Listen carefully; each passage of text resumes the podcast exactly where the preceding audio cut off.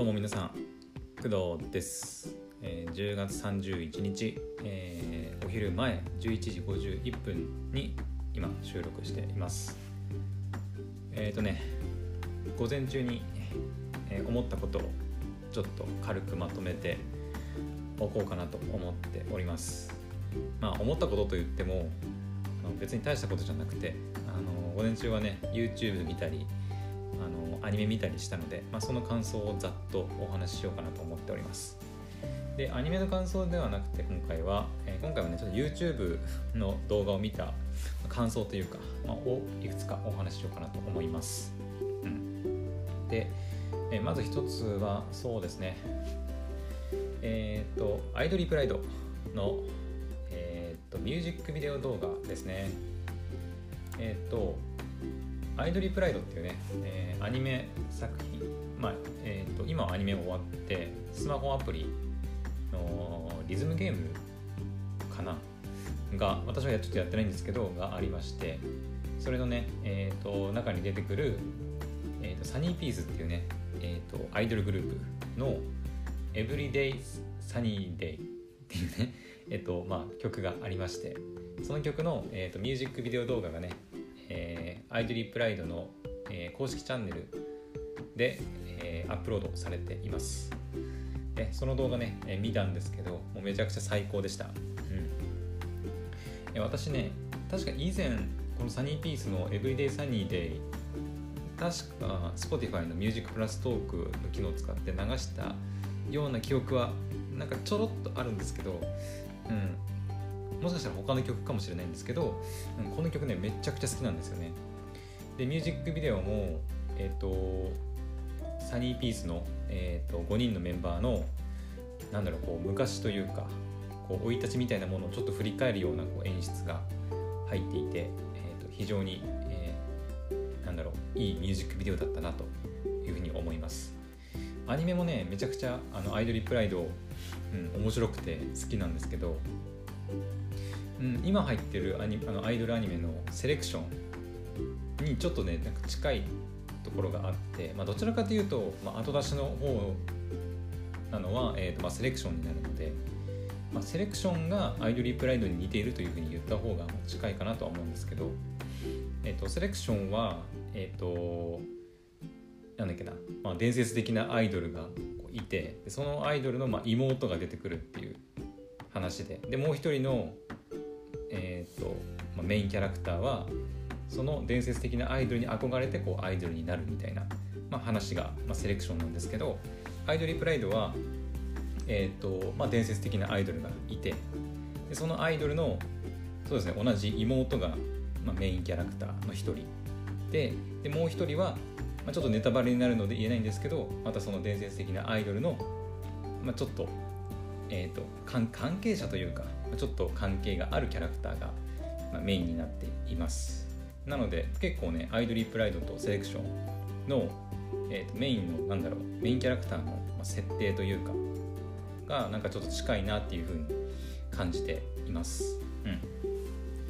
まあ、えー、とセレクションもね面白くて今見てるんですけどアイドリープライドもね結構、うんあのー最終回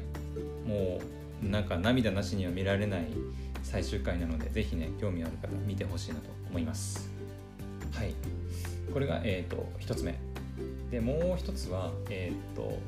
えっ、とねアーティストの、えー、かのさんっていううんと知ってる方いますかね？がいましてその方のね YouTube 動画でえっとウェブラジオかな？の動画が、えー、と上がってまして、えー、とカノラジっていうのかな？っていうのが上がってましてでそれをねあの見させてもらいました。まあ全部見たわけじゃなくてこうちょっと飛ばし飛ばしでねちょこちょこ見させてもらったんですけどあのこのカノさんね、えー、とめちゃくちゃ可愛い、えーとまあ、いわゆる VTuber みたいな感じではあるんですけど結構前からねあのアーティストとしては活動していて私がカノさんを知ったのはえっ、とねアニメのタイトルちょっと忘れたんですけどえーと放課後なんだっけな放課後のプレアデスっていう名前のタイトルのアニメだったような気がするんですけどそのアニメの、えー、とオープニングテーマの「ステラリウム」っていうね曲がありましてその曲をかのさんが、えー、歌っていてでその曲を、えー、と聴いて初めて確かかのさんを知ったような記憶があります。でステラリウムね、えー、とめちゃくちゃいい曲なんで、まあ、ぜひね聴いてみてほしいなと思います。で今回そのかのさんのね「かのラジオ」を聴いて、えー、私的にちょっと思ったことがありまして、まあ、とにかくねかのさん、まあ、歌もうまいし、まあ、とにかくね可愛いんですよ。でその可愛いかのさんがあのもうとにかく、まあ、ラジオなんで喋るんですね。喋って、まあ、歌ってくれるんですけどもうこれがさこれがさっていうかこれがもうとにかく可愛くてあのもう何て言うのかな私もポッドキャストっていう、まあ、ラジオみたいなことやってますけどやっぱ違うなと。あのもう勝てないなと、うん、思いました。あのやっぱり可愛い女の子がしゃべるのにはあのやっぱおじさんじゃ勝てないなと、うん、なかなか、うん、しんみり思っちゃいました、まあ、これであのなんだろう。ポッドキャストやめようとかあの俺にはやっぱ才能がないんだとかそういうことを言いたいっていうんではなくてあのやっぱ可愛いってすごいなと、うん、結構ねあのかのさんは結構海外のねあのファンも結構多くて、うん、どっちなんだろう中国界隈なのかなが結構ファンが多いらしいんですよね。スーパーチャットとかも結構ドルでねあのスーパーチャットもらってたりしてるみたいなのでやっぱ海外のあのファンが多いっていう、うん、私の印象ですね。うん。でも実際ねあのカノラジあの YouTube なので、まあ、見て聞いてほしいんですけどもうとに本当にね可愛いです。あのうん。あのやっぱ私のおじさんラジオとはねもう全然違う。もう可愛い女の子が可愛い声で可愛く歌って可愛く喋ってくれるっていう、うん、動画になっているので是非ねあのあの、うん、見て聞いて楽しんでもらいたいなと思います。はいこれが2つ目。でえっと3つ目。これが最後になりますかね、うん、でこれが、えー、最後の1つが瀬戸康史さんの、えー、YouTube 動画。で、えー、これも昨日の夜上がった動画かな。今日かな。ちょっと分かんないんですけど、えー、最新動画。で、えーと、DJI の、えーと、マイク、えー、ワイヤレスマイクピンマイクでもあるのかな？ちょっとわかんないピンマイクじゃないか。DJI の、えー、マイクを紹介している動画ですね。でその動画を見て、えーとまあ、いろいろ思ったことがあったのでちょっと喋らせてもらいます。で何を思ったかっていうと,、うんと、単純にもうはっきり言うと DJI のマイク欲しいなと、うん、思いました、まあ、詳しいね、あの、機能とか解説については瀬戸康史さんの動画を見るのが一番かと思うんですけどえっと、まあ、昨日ねクドラジショートで、えー、ナイトドライブトークみたいな感じで、えーと、iPhone のね内蔵マイク使って、えーと、撮ったんですけど、えーとまあ、朝ね喋ったんですけど、うんと、車のね、えー、とゴーっていうこう音がやっぱ入ってしまうんですよね。えっと、で今回ねその瀬戸康史さんが紹介されていた、まあ、DJI マイクはえーと、AirPods みたいにこう充電用の蓋が蓋っていうか箱があってそれをこうパカッて開けてそこからマイクをパッて取り出してそれをこう T シャツとかのねこう首元の襟にこうピンえピンっていうかこうくっつけて挟んで、まあ、磁石とかでもいけるらしいんですけどでやるとすぐ、えーと、自分の音声を取ることができるっていうね、まあ、すごい手軽な手軽にね音声を取れるマイクなんですけどまあ、昨日のねあのクドラジのドライブ、えー、収録のやつ聞いてくれたら分かるんですけど、うん、マイクのねあの iPhone の内蔵マイクは結構ねちゃんまあいい意味で悪い悪い意味でも結構音を拾うので、うん、やっぱりね車のこうゴーって音拾っちゃうんですよね。でやっぱそういう時にあのこういう DJI の、えー、ワイヤレスマイクとか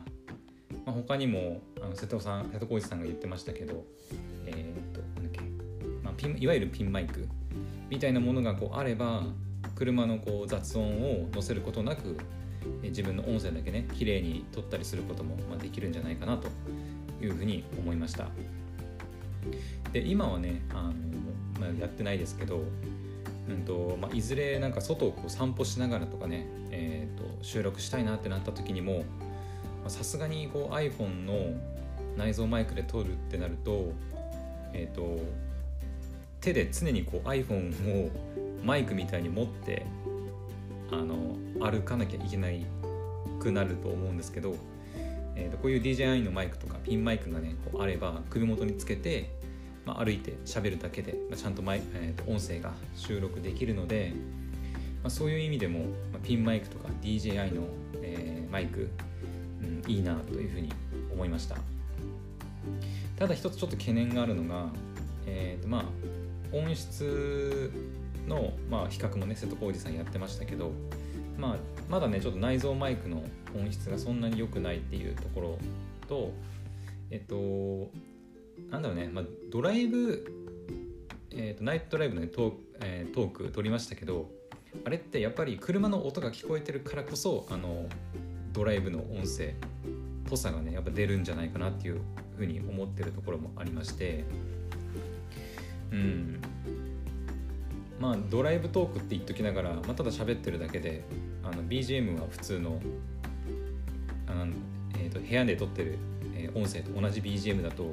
あのドライブ感ドライブせっかくね車で撮ってる意味があんまりないんじゃないかなと、うん、いうふうには思ったりします。まあ、外のねあの外でその歩きながら収録するっていうのもまあ同じですね。えーと、と確かにマイ iPhone で撮った方あ iPhone じゃないピンマイクとかね DJI のマイクで撮った方が、まあ、クリアに自分の音声だけを撮ることはできるかと思うんですけど、えっと、外でね、まあ、撮る、まあ、意味っていうのはやっぱりその外のこう自然な音、まあ、鳥の鳴き声とか、え、っとなんだろう歩く時の足音とか、木々がねこう揺れ風で揺れる音とかさそういうのもやっぱ一緒に撮ってそういうのも合わせて聞くからあの、まあ、臨場感というか外で撮る意味があるんじゃないかなというふうにもまあ思ったりするんですよね。でそういうのをか、えー、考えるとあのピンマイクで撮った方がいいのか、まあ、iPhone の内蔵マイクみたいな